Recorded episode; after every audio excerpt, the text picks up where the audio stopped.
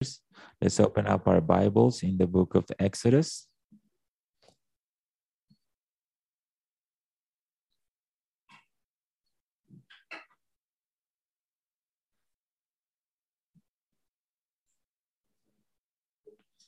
And let's read from verses 1 to 13. So, Exodus 20, verses 1 to 13.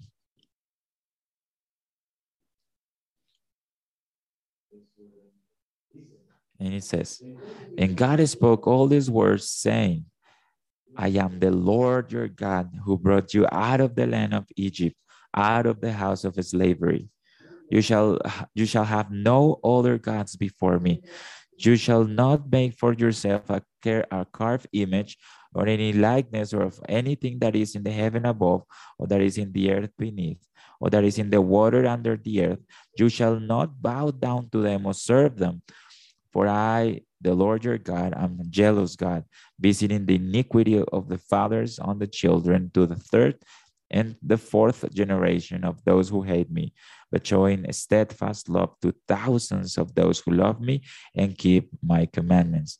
You shall not take the name of the Lord your God in vain, for the Lord will not hold him guilt, guiltless who takes his name in vain. Remember the Sabbath day to keep it holy. Six days you shall labor and do all of your work, but the seventh day is a Sabbath to the Lord your God. And in it you shall not do any work, you or your son or your daughter, your male servant or your female servant, or your livestock or your sojourner who is within your gates. For in six days the Lord made the heaven and the earth, the sea, and all that is in them, and rested on the seventh day. Therefore, the Lord blessed the Sabbath day and made it holy. Honor your father and your mother, that your days may be long in the land the Lord your God is giving you. You shall not murder. This is the word of God. Amen. You, you, you may be seated.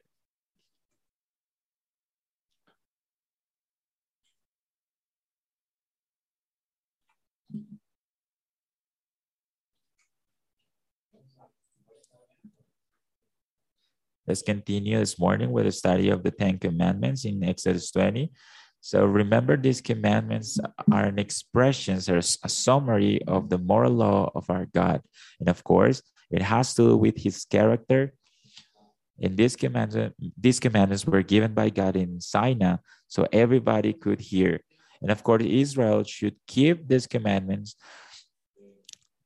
not as something that they should do to earn salvation, but because they already are the, the people of God, they've been redeemed. So they need to respond to that grace in obedience. God will be with them. God will dwell in the midst of them. They're the people of God. So the Ten Commandments are a rule of life for the believer. So, so far we've seen the first four commandments. We can divide the commandments into two parts. So, how did the Lord sum, summar, summarize these commandments? To love your God, right? And to love your neighbor as you love yourself. And that's the summary of the Ten Commandments. We have four commandments that that have to do with our with our um, devotion towards God, and the other commandments they have to do with our neighbor the love to god is the is the are the ba- is the basis of the of of the other commandment which is loving our neighbor. We cannot love our neighbors without loving god. We love our neighbors because we love god. So one thing leads to the other. And of course we we saw eight eight days ago the first com- the first commandment that has to do with the love with our neighbors honor our, our, our parents to to praise them. And that's the basis of our love for our neighbor. We cannot love our neighbor if we don't if we don't love our neighbors within our house. You know, it's, it's at home where, where we learn how to honor our parents. And today we're gonna study the sixth commandment. Do not murder. So very simple words, easy to understand. So here we have a big no, no, no. So this is a negation. God is forbidding is forbidding something. You shall not murder. So God is forbidding to murder. So this is one of the most uh, broken commandments in the law of God. Even if, if you can say, I haven't killed anyone, and we all agree that we don't we shouldn't kill anyone. So uh, sometimes in most nations, this is the only commandment that that people consider. I mean, government probably this is the only commandment that they that they consider uh, of a great importance. But you know, this is the commandment that is uh, mo- most broken within the law of God, and we all have committed this commandment. We we've all uh, fell in for with this commandment. Someone said that this is the only commandment that everybody uh, agrees with.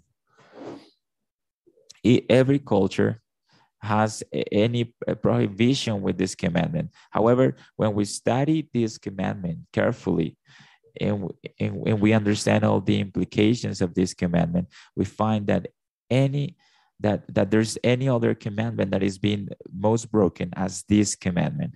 So on the one hand, we live in a culture that some people call it a culture of death. This is our culture is a is this a culture that diminish life? Is this is the culture where we live it on on the one hand. This this commandment has been misunderstood as well.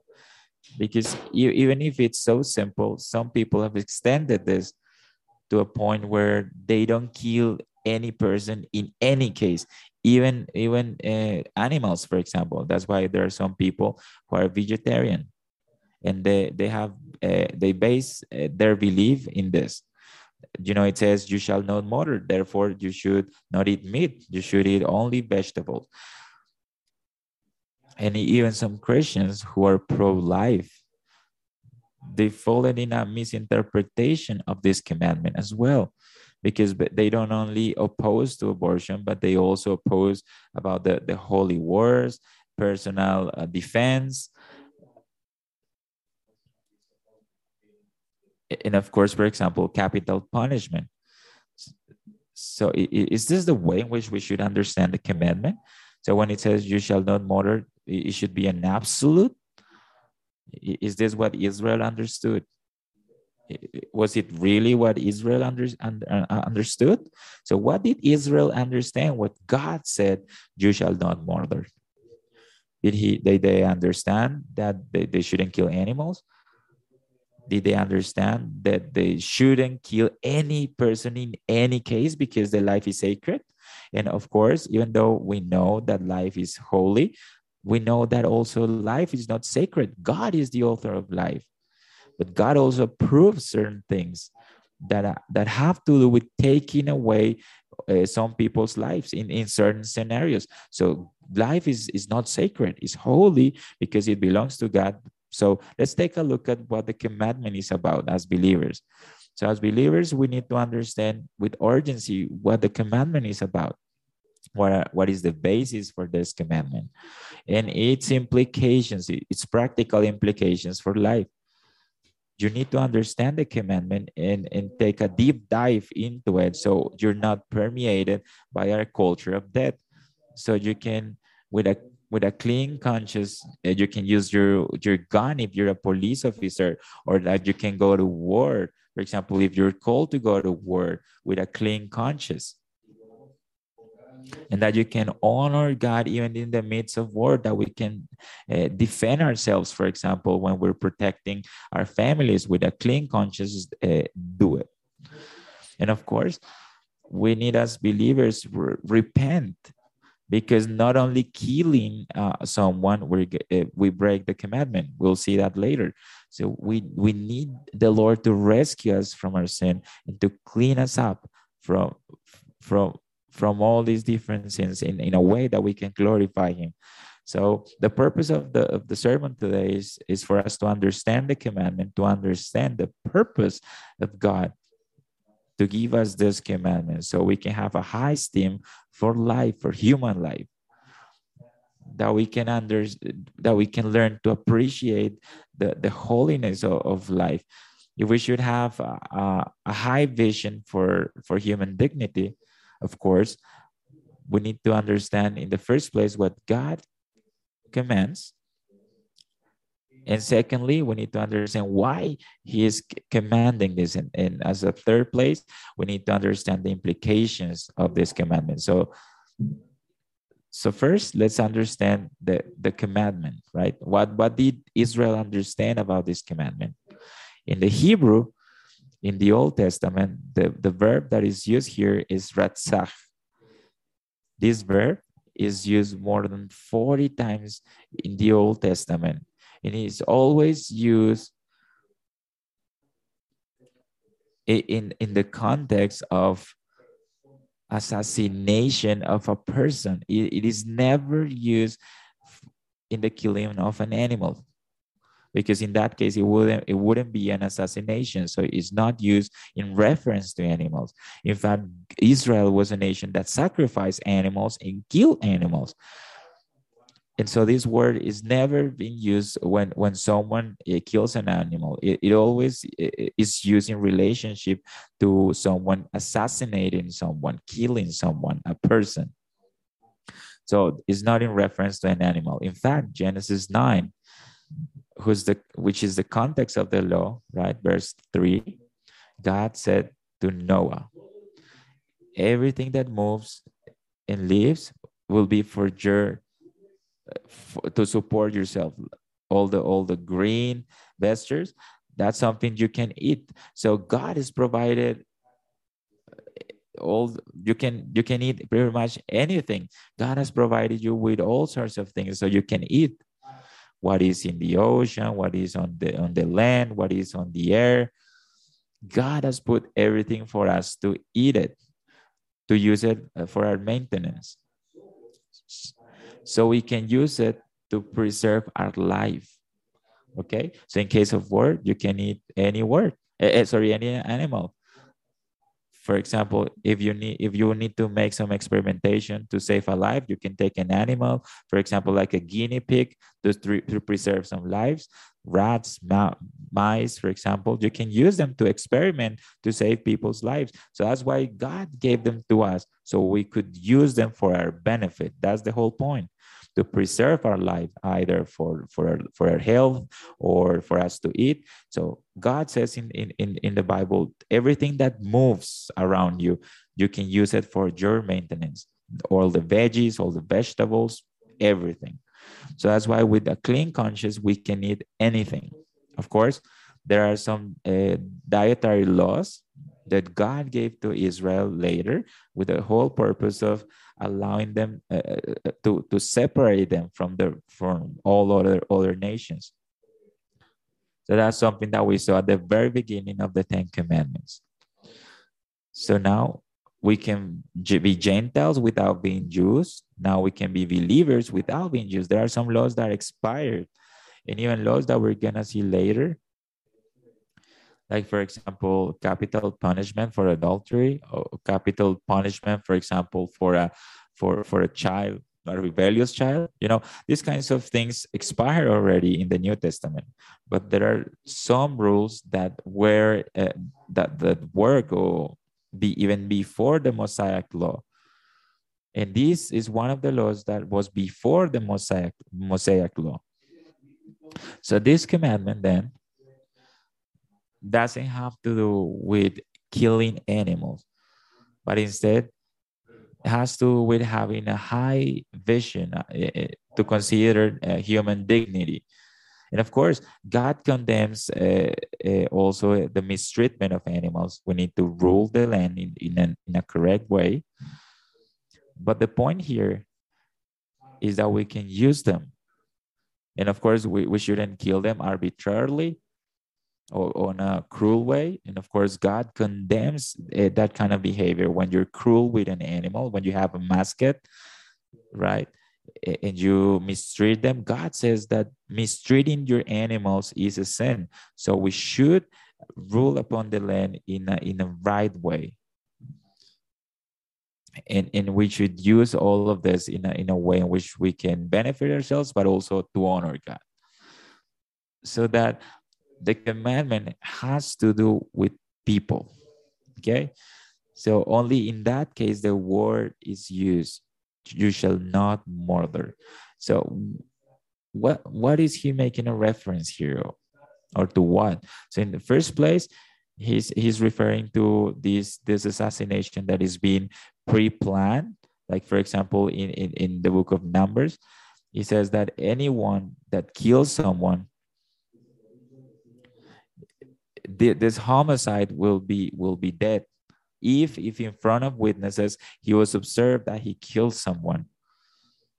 So if he did it with with an intention right? If he killed someone with that intention intentionally if a person is is is fine is found out that he did this he should die. And this was before the mosaic law. With God, with, for example, we, we already looked at this with Noah, you know, when he, when he said that uh, if you uh, do something, you should receive that back. So of course, he's talking about here about this planned homicide and also uh, he's talking about, for example, when you kill someone, uh, even planless. That's why Israel have some uh, cities of refuge where people could run away, for example, in case, for example, you kill someone without an intention, unwillingly. So of course, it was a sin, but you did it with no intention. You know, so if you kill someone, even if you didn't do it with, with int- intentionally you should pay something back for that because you killed someone even if you didn't want to do it okay that this wasn't something that you planned but you should give something back and of course there is a, also some sort of homicide for example it, which is due to negligence for example in deuteronomy 28 says when you edify houses, you should put some fences around the roof so that you don't get the blame in case someone gets killed. So remember they had they used to have these fences around the house so that anybody could fall from from the roof of the house. And of course, you as the owner of the house, you should be responsible for for these constructions, right? You, you have to be responsible in, to keep people's life within your house. So if you're not like that because of negligence, you you can kill someone. In Exodus, eh, for example, it says that if if if you don't do something to protect people's lives and, and that person dies, you are gonna pay for it either with animals or with your house, with anything you have you know there's one example in the old testament where there was an animal right? And if that animal bites another person and you don't if you don't uh, do anything about it you will be responsible for it. Same thing happens with a dog for example. If you have a dog and that that dog likes to to bite other people and you don't put anything to the dog you know to to uh, constrain the dog to bite other people you're gonna be blamed for it so if you have a children, for example, a child, you need to take care of him, right? If you know that there's something that might be dangerous in your house, or if you know that there is something dangerous, you need to make sure you protect that child, right? Because if you don't do it, uh, you, you will be omitting something that God is commanding you. So all these different laws in a responsible way, we should treat other people's lives. For example, we should put fences in our in in the pools for example so the children uh, don't drown or or in in our residential units they need to have a person that can be washing out in case uh, someone just goes into a pool you know he gets uh, he dies you know so you should always have someone uh, washing out the pool so so he makes sure that nothing happens in the pool you know those kinds of things. You know if you see there there is something dangerous around your house you should put something around that that that dangerous place so people see and don't fall into it you know. If you're in a car for example you can tell the people in the car hey fasten your seat belt you know keep your seat seat belt fastened because you need to take care about other people's lives as well when you when you have small children in your house for example we should make sure all the knives are, are above so they cannot touch it. We should take all poisons away from them. You know we, we should be prudent and diligent. You know it, not because of you know if if your children get your medicine for example or something like that that's gonna be your fault. So just make sure it doesn't happen in your house. When you work with food, for example, try to comply with the standards. You know, try to wash your hands when you treat all, all, all these different meals right because we know that we can uh, poison other people if we don't do that we need to be prudent in the way we treat with meat for example so it, we need to take a course when, when we work with these kinds of things if, if so for example if you have your wife and she's cooking for you you know send her or send her to take a course so she knows how to treat all these different meals. Because you need to keep uh you know the the life of your family is in your hands. So the point here is that we should be diligent with other people's lives. So if you don't do it you'll be sinning against your neighbor carelessly.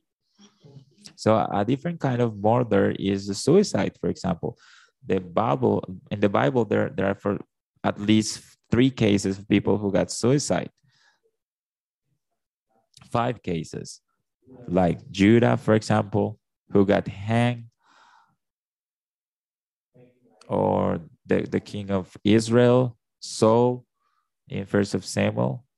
He also, you know, uh, put his sword through him, and there are many in the Bible each of them who got suicide in the Bible, of course, he wasn't, he, God didn't look at this with good eyes. Of course, there was always shame around them. And this, you know, for example, when Saul did it, he, he was full of shame, and that's why he did it. Or in Judah, for example, there was a lot of shame around him. So, so getting suicide always will be a, a sinful decision. Of course, it's not the it's not the unpardonable sin, but it's something God doesn't like. We need to understand that God will not lead us to a, to a, to a spot, to a place where breaking his commandment is the only option. God always looks at our lives as precious, are as valuable. So when you think that there's that your life doesn't have any sense, you, you need to remind yourself this: your life is precious. Getting suicide is a sin before the Lord. So a different kind of homicide is this kind of uh, euthanasia, you know, which is so fashionable in our time. You know, there's there's a lot of people who practice this assisted homicide. Well, this is sinful. Even if you do it yourself or if someone else do it for you, you're still killing someone and taking other people's lives without a right. You don't have a right upon your life or above or, or about other people's lives. The only one that has the right upon your life or other people's lives is God. He has the, the, the, the right in your life. He has the right of life and death. He's the only one that can say when to take your life and god hasn't uh, gi- given you the right to do it you know to take your life or to tell someone to take your life so in fact this is very delicate when, when countries approve these kinds of things. In, in, in the Netherlands, for example, who are the first ones who, who legalized this kind of, of homicide, this this this willful death became an unwillingly. So now all these all these insurance houses they see elderly people or, or they say you know this one is is very old. And you know these these companies say well let's kill them. You know uh, families when they get tired of the elderly you know they sign up very quick you know for for someone to kill their own parents. So according to to this country most of the requests from from to kill the, the elderly come from their own families. So their families say yeah kill this old guy. You know they don't want to take care of them. So this is diminishing people's lives. That's why the bible says blessed is is is that person who thinks about the the one that cannot defend himself. So we as believers we should sustain the weak. We we need to comfort them help them assist them while God allows them to be here on earth, we need to help them. So, so, the case here is that we as believers, we, we don't oppose ourselves, for example, for people who, well, just remove all the machines, you know, for, for people who whose uh, convalescent, right? Those who are in the edge of death. We we don't oppose those kinds of behaviors. Sometimes we can simply tell them, all right, just remove the machines and let's decide God to decide when uh, he, he will pass away. But we need to take care of him in the process, right? We need to do our best to sustain their lives uh, while God, you know, takes their lives. We need to take care of them. So in that sense, we always we don't you know in those scenarios we don't have to prolong their lives right? But we do have to take care of their lives until the point where god takes their lives. So a different kind of homicide is abortion. Even if you do it yourself and we're talking about here the kind of abortion that is not natural of course the, the abortion that is natural god decides that that you're going to have an abortion. But if you decide to to practice an abortion or a doctor uh, um, advises a person for example to to perform an abortion because he comes with a with a defect or, or something like that you know that's something evil you know there are some doctors who's who, advise that well just get rid of the of, of the child you know he just comes in a in a bad shape so just kill him the bible says eh, when I was in the womb, I saw your eyes. That's what the psalmist said. And in your book are written all the things that, that were made in my body. So the very day when you start with this biological life, you already you. The only thing that, that happens in your life is that you develop yourself throughout the life. But there is a, but already there is a person in the womb and we need to protect that person. That's why the bible when when for example people kill uh, uh, a child when when a person when a girl was pregnant this was considered homicide in the bible if if for example it says the text if you made someone uh, get an abortion and if there was death you are gonna pay for what you did. But if the child didn't didn't um didn't uh, die, then uh, you need to pay certain uh, exchange for what you did. But if you caused the abortion, you must die. So, brothers, in this case, what does it mean? You shall not kill as a summary.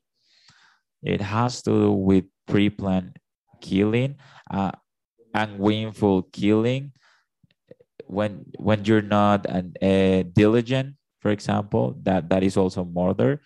To take other people's lives through abortion as well. So for these cases, we use the Hebrew word murder. So this commandment is a calling to all of us as believers to respect the dignity of the human life, to be careful to protect our neighbor, to take care of our neighbor, and not to take their lives in, a, in an unrighteous way. So this word, on the other hand, is never, never used in a word context or in the context of capital punishment or in the context in the context of personal defense and this is very important because breaking the commandment is not like a judge complying with what God says, sentence someone to death, to someone who, for example, has killed someone who's who's for example, the according to the Bible, all the murderers should die. This is right. You know, this law was gave uh, from God even before the Mosaic law. So this hasn't expired the murderer should die. And remember that God has power to decide who dies. First, First Samuel 2 6 says the following God kills and he gives life. He makes you go to hell and also makes you go up from hell. That's why God Himself ordains that that if you kill someone, your life should be taken. So, what should be a penalty if you do these kinds of things? You should die. That's what God says in His Word. This is right. Genesis 9, from 5 to 6. It's important for you to highlight this in the in the Bible. Certainly, says the text, I will demand the blood from your hands. From the hands of any animal, I'll demand the blood and the, from the hand from any man. So even uh, an animal who kill a human being should die. So I'll demand this from from the neighbor, you know, from any person that sheds people's blood, his own blood will be shed because human beings were made in God's image. So do you understand this? There's people who always come up and say, "Oh, poor dog, you know, he killed him." Yes, but he's a dog. I know it was a crocodile and he did it. You know, they don't understand. We need to kill the crocodile. Ah, no, the dog killed a person. You know, he didn't know what he was doing. Well, we need to kill him. That's what God demands. Do you understand? Human dignity is above everybody. We will see later that God was created. It's, sorry, human beings were created in God's image. Gandhi said one one time that if you apply this law, everybody will be blind. If you apply this most uh, the law before Moses, so do you agree with Gandhi? Do you want to? He wants to be even more merciful than God. So, brothers, God considers, of course, the life of human beings precious. And of course he considers he considers their lives that precious that he can see that he uh, sends people to death to those who take people's lives even animals. So the point here is that god considers your life precious and that's why he doesn't allow anybody to take your life only him. So any person that takes the life of other person should die. According to god he should die. That's what's right. So who should make this judgment? Of course to a civil government. It's not that if for example someone gets killed then you're gonna take a weapon or a gun and kill him. No you, you shouldn't practice revenge. There, there must be a judge a judgment as well and the civil authorities who should comply and should apply this judgment upon the person who killed the, the, the person. So is the government who has the right to do this according to Romans 13. The Bible says that the government is a servant of God for your life.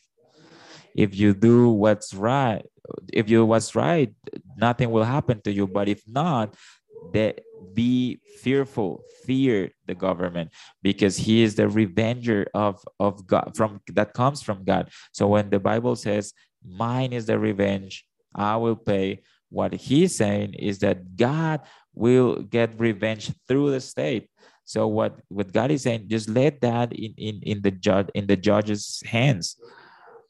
So we should know that the that the execution of a of a murderer will stop him from killing other people. And of course, if, if a murderer is executed by the judges, then the judges are using the sword with all these murderers. And this will pers persuade others not to do that. So capital punishment is ordained by God. It's wrong that a country doesn't have a, a capital punishment. This should be part of our law, of our constitution. So capital punishment uh, is something that we as believers we shouldn't oppose to it when our countries want to do the right thing. Capital punishment is something that God has ordained. Of course, we shouldn't oppose to it. All the pacifists, for example, we should have consider people's lives in high esteem, and that means to kill someone who kills other other people. So capital punishment then, God ordained it. Of course, war.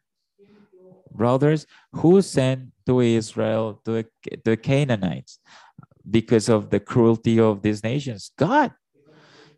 These, these nations killed their children, they sacrificed their children, they were cruel, merciless. So all these all these nations were super evil. So on top of that, nations like Egypt, for example, they kidnap people and, and made them serve them as slaves. And this is wrong to slave people when people made them free. So what did God do?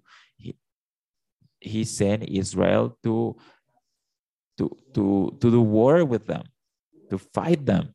So these kinds of wars are justified by the scriptures. Like for example, the the wars against the Canaanites. So there are there are holy wars or right words. and governments should should uh, fight these words. There are some psalms, for example, that talk about this these kinds of holy words. the psalmist said, uh, "Blessed are you who who've given me the talents to to fight other nations." You know, there were some Christian nations who understood that, and they they prayed to God to give them gifts to to to fight other nations, and with honor they went to war. So of course, we as believers we don't oppose to use uh, weapons in a legitimate way there, you remember a movie that there was a Christian, quote unquote Christian, who opposed the word because he was, uh, you know, he was a Christian and he and he uh, fight the word, right? But that's wrong because the Bible says that we as Christians we sh- we shouldn't oppose word if it's a right word. For example, imagine the Nazis. For example, Hitler was killing tons of people. So what should we do as a Christians? Sh- should we oppose to it? No, because what he's doing is wrong. And in this case, we're protecting other people and therefore we should go to war and we should uh, we shouldn't oppose that. So this commandment doesn't oppose capital punishment or, or a holy word or a right word so how do we know that uh, the word is is is right? Well if if it has a good uh, purpose right? And of course if you do it proportionally you, you know for example if if uh, you're gonna go to war you shouldn't touch uh, civil people you should only uh, fight soldiers right? That's that's right. So the commandment doesn't for, forbid the use of weapons for example to defend our families right? Brothers exodus 22 from 2 to 3 says that if a thief is, is found out and uh, breaking into your house and, and if you as the uh, as the uh, great big authority in your house, you kill that person, and that person dies, that's that's not a homicide. Another thing is, for example, if if he's stealing something from you, well, that would be different, right? uh, in that case it would be a homicide but if someone breaks into your house of course you don't know what's what's what's in in the thief's mind you don't know if he's gonna just simply just get your belongings and that's it or, or you don't know if he's gonna kill someone or you don't know if he's gonna rape your family you don't know therefore you need to defend your house luke 22 from 35 to 30 uh, verse 38 God, the lord says I'll send you out without a bag, without flip flops. Do you remember when I sent you that? Did you lack someone? Uh, did you lack something, Sorry. So now when you go out, take a bag and also take a sword with you. That's what the Lord said to the disciples to take a sword to go out to evangelize. So now the disciples said, We have two swords. And the Lord said, Well, yeah, that's enough two swords is enough to defend the 12 people. So the point here is that the Lord Jesus Christ didn't oppose to, uh, to personal defense or, or, for people to carry swords, you know, to defend themselves. Of course, the paths are dangerous.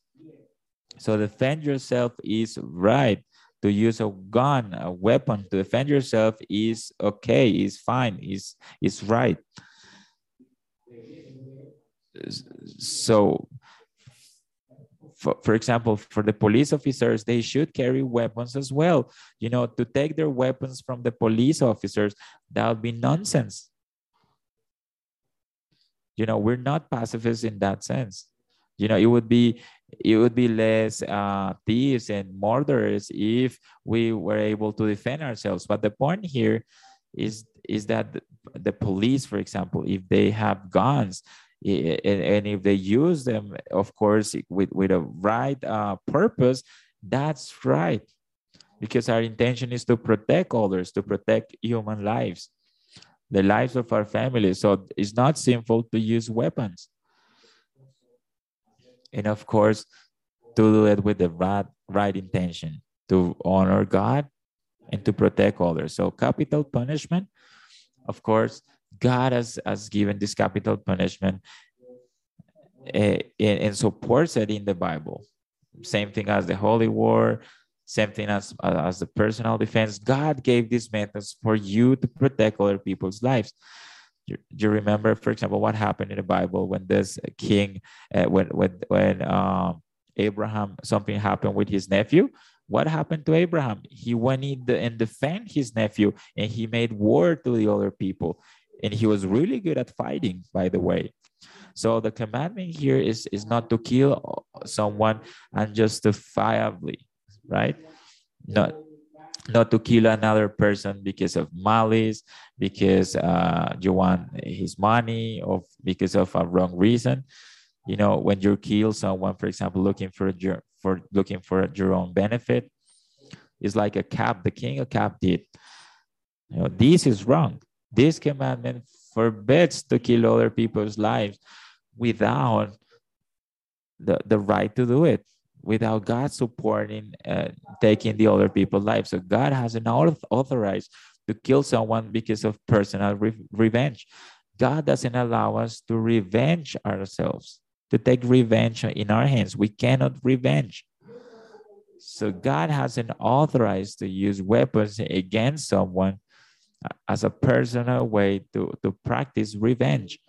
God hasn't authorized abortion in the Bible not even if if a if a child is born uh, blind or lame or or deaf you know human dignity should be respected because he is worthy because he was created in God's image. Even if he's blind even if he has some defects even if he has some intellectual problems. For example, he is uh, a person, and he was created in God's image, and we should protect that life. You understand this?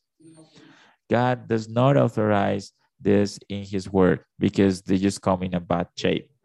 God doesn't authorize in his word for example, to experiment with other people. Of course, we, we can experiment with, with animals and, and these kinds of things to see how, how vaccine works with animals, but not with men. Men cannot be guinea pigs unless it's safe, you know, but if it's not, we cannot experiment with men. God doesn't authorize us to, to practice this homicide, this uh, assisted homicide. God determines when we're born and when we die. One thing is to simply uh, let the life go in its own course. You just take care of a person whom we know that's gonna die. But a different thing is is this assisted homicide. So life should only be taken and exclusively with God's authority. When when you take someone's life without his authorization, that's a sin. Do you understand the commandment? Uh, in second place, let's see the basis of this commandment. Why is it uh, sinful to take other people's lives? Genesis 9 5 says, The one that sheds other people's blood, by man, his own blood will be shed. Why? And the reason is there because in God's image was made man. So God created us in his own image. And that's the basis that, that upholds this commandment. The reason why every human being should be punished with capital punishment and any animal should be killed because they kill a human being. The, the reason is because we were created in God's image. We have dignity by design. Every person is being created in God's image, no matter his quality of life, his medical uh, diagnosis, his age, his uh, economical position, if he's outside the uter, if the amount of chromosomes he has, if he has some special needs, is if he's handicapped, any person is worthy and any person should be protected no matter if he's a believer or not. Do you understand this, brothers? because they were created, we are created in God's image. There is dignity within us that is not in the animals. You can eat a burger uh, without any problem, you know, with your conscience clean. Because, because animals don't have the same dignity that you have. So do you understand this? Do not let the naturalism permeate your life. This is absurd. What you do here is diminishing God. So this commandment here is a call to protect other people's lives in our own lives. So what we do with our lives and what we do with other people's lives is something that God cares. And in fact, this is so serious that what you do with your life and or with other people's lives is like a sign of how serious you take God. Do you take seriously God? You need to take care of your health, what you eat, the things that we do with your body, you know, because you're a temple, you're a holy temple according to the Bible. You need to go to a doctor, you need to take your medicines, you need to do a good diet, whatever it takes, not to take our lives away. You know, it's, it's wrong if you try to inflict pain in your life or to eat things that are going to affect our bodies. And of course, it is also wrong to, to do the same with other people carelessly or illegitimately. So diminishing God will lead us to to diminish other people's lives. So it's sad to to listen to to some words from doctors these days. There is a doctor who said the following: We cannot base our ethics and idea that human beings are a special shape of, of God's image, separated from all other animals and the only ones who possess an, an eternal soul. Once that we get rid of this religious absurdity, understanding that, that we are all the same, the animals and also human beings,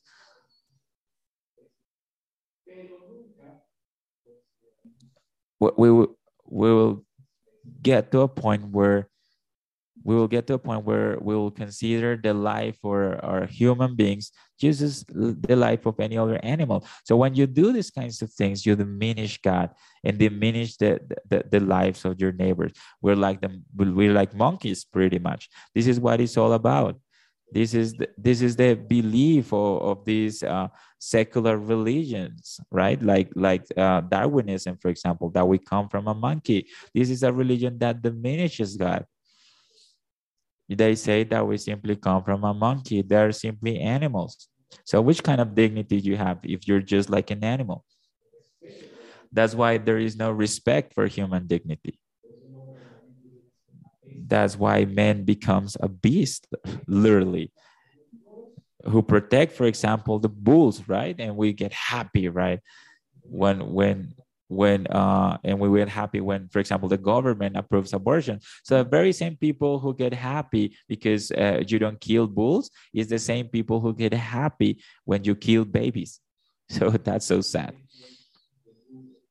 This is the fruit of diminishing God. You you diminish God, and we become beasts, beasts right away, savage beasts. So, brothers, what dignity is being given to us? We were created in God's image. In Exodus 4 11 says, Who's made the mouth of men? Who makes the who makes men blind, deaf, handicapped? God, God made us. We, we were made in his own image. So all men, as, as I said before, need to know that they're worthy before the Lord no matter if they're handicapped, no matter their race, no matter if they're old, if they're sick, they were created in God's image. They're worthy. They're worthy before the Lord. Any life is precious before the Lord. Any life can be discarded, and all human life should be preserved. So this means that we as believers have the have the right to oppose to everything that wants to destroy people's lives. And this leads us to the last consideration. What are the implications of these commandments for, for us today? So the first thing that we should consider is that this commandment in a positive way, what is commanding us? It says you shall not murder. So what, what is saying here? That you need to protect human life or you need to preserve all people's lives. So by implication, and this is the first implication of the commandment, we should protect life. We should defend life when when we don't do anything to preserve other people's lives we're breaking this commandment in fact it's, it's not only when you practice uh, uh, your own abortion but it's also when you know the commandment and you and you can prevent that from happening in your society you don't do it. You know we as believers we should adopt people. We, we should as believers for example tell others hey do not abort your children. I'll take care of him. That's something we should do. We need to defend life.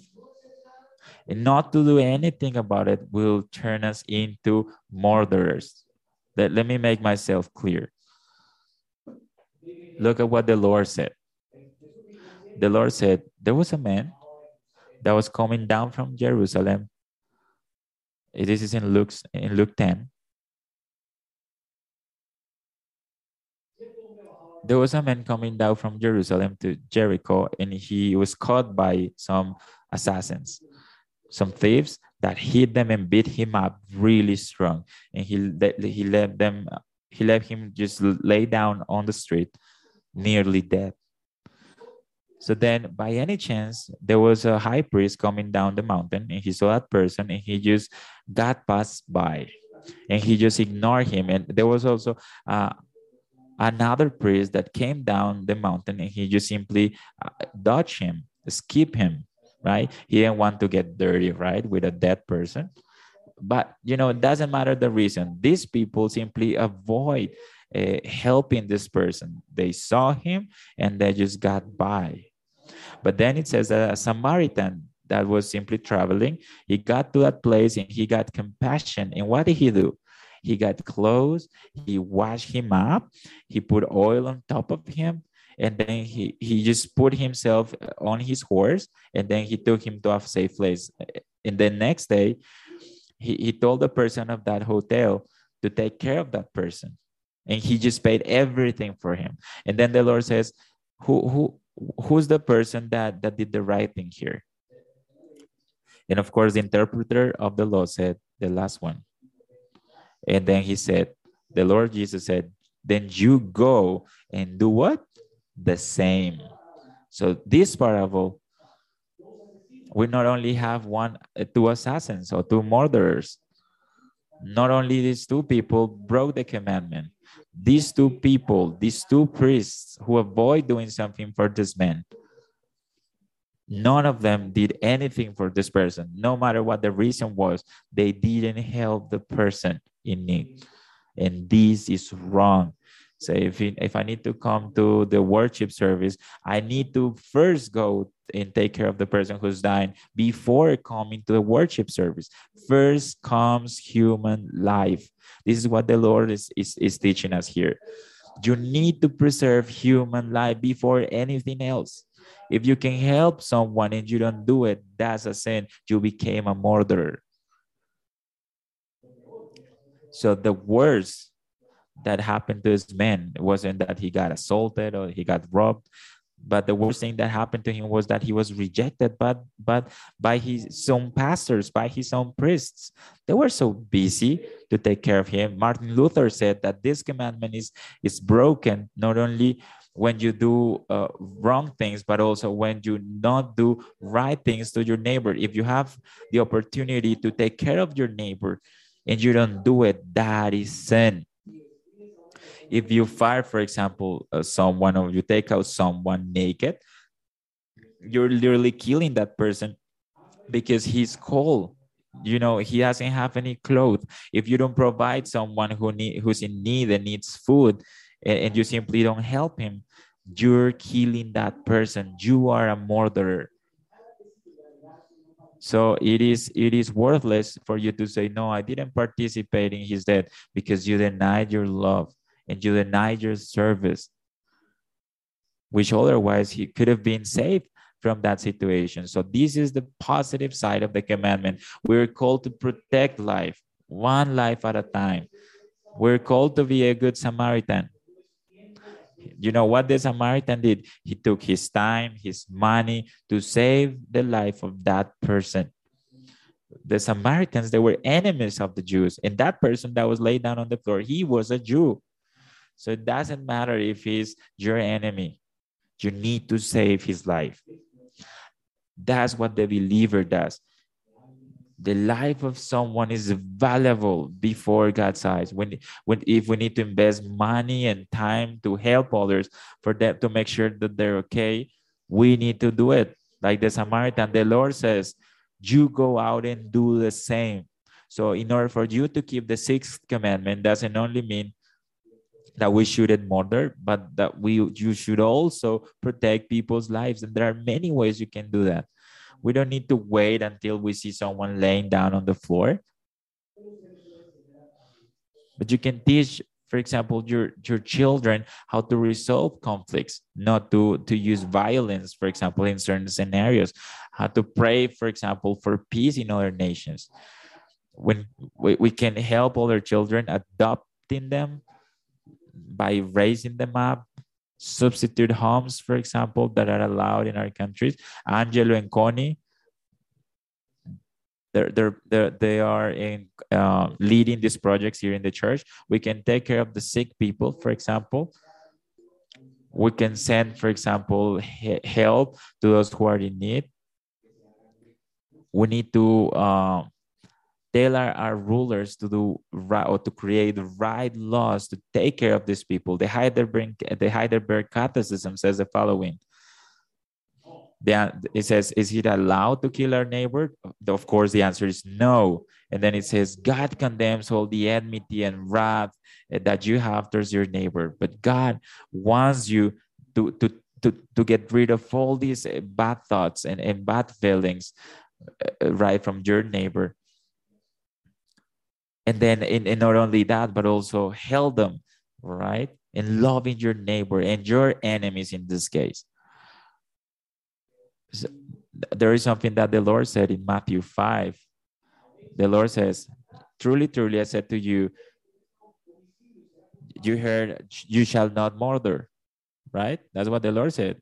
But then the lord said i said to you that every any person that gets mad at his brother, he will be condemned before the Lord. And any person that says Raca to his brother, he will be condemned too. And any person that calls his neighbor idiot, he's condemned to hell right away.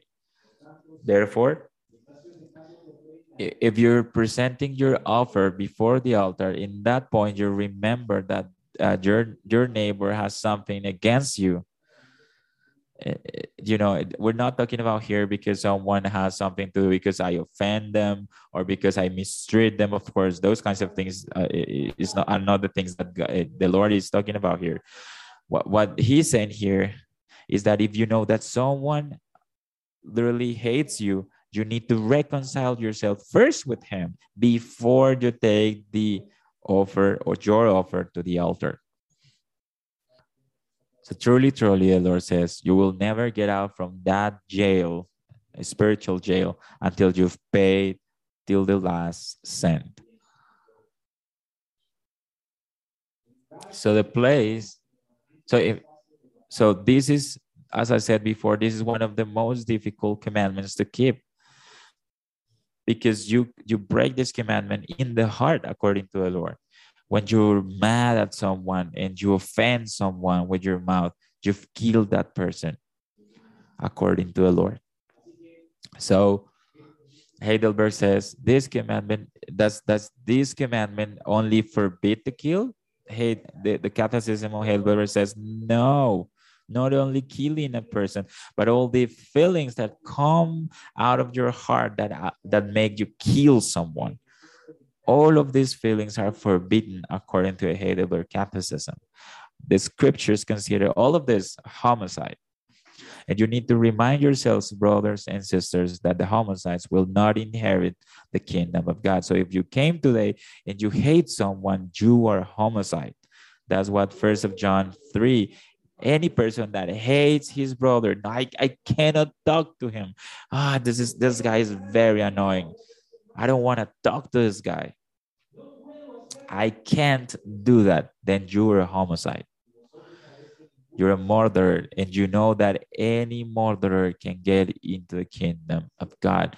Any murderer. So if if you're in christ you need to forgive forgive. If you're outside christ then you're not entering into the kingdom of god. Then so if you're a believer you need to hum your, humble yourself and forgive so if you've sinned in this way and if and if today you know that you've committed this in your life, well, that's why you're here in church. You need to repent.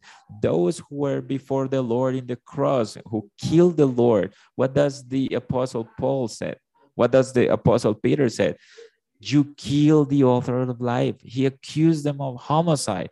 They didn't kill him, uh, you know, like physically, but they didn't do anything to to stop the, the Lord's death. They agree with his death. The point here is that they were homicides. You remember what happened that day? They they cried. You know, they had a big pain in their hearts. All of us, all of us have sinned in, in regards to this commandment. So if you've moved within your heart that you've committed, uh, that you've uh, sinned against this this commandment, you can come to God. You don't need to feel guilty. Today, there is freedom to the worst person, the homicide, the murderer. So this turns us into the worst people ever. So if you've committed this, uh, this uh, if you've committed, uh, if you failed to this commandment, and, and you have, there is forgiveness in God. You can come to Him. Be like Jesus, like like that, like Him who even when people mistreat him he didn't open his mouth. He was he was taken like a sheep before their judges before his judges. He was like a lamb that was going to to take into a place where he was gonna be uh, death. So in the cross of calvary he said to his judges forgive them lord because they don't know what they're doing. So so christ offers forgiveness to all of those who come to him so a homicide well, God was the holy who died for the unrighteous to lead us to God. You can come to God. You can repent from your sins today and receive forgiveness. Christ never sinned to, pres- to present you holy before the Lord, and He went to the cross willingly so you don't die eternally in hell. God wants to save you. So I, I want you to believe in Christ, and the first life that you save is yours through faith and repentance. Save one life today. Come to Christ. Do not leave this place without giving up your life to Him. If you're a believer and you've sinned, and of course we've sinned, we also commit homicide, then repent. Repent from your sins and beg to God that be His Spirit uh, guiding you so you can honor him and honor your neighbors to treat them with courtesy to watch out for others to love others as you love yourself. In that way we fulfill the law and the prophets. And this cannot be produced except by the spirit of god. And thank the lord we have it if we if we have him if we have the spirit of god you have no excuse you need to love your neighbor let's pray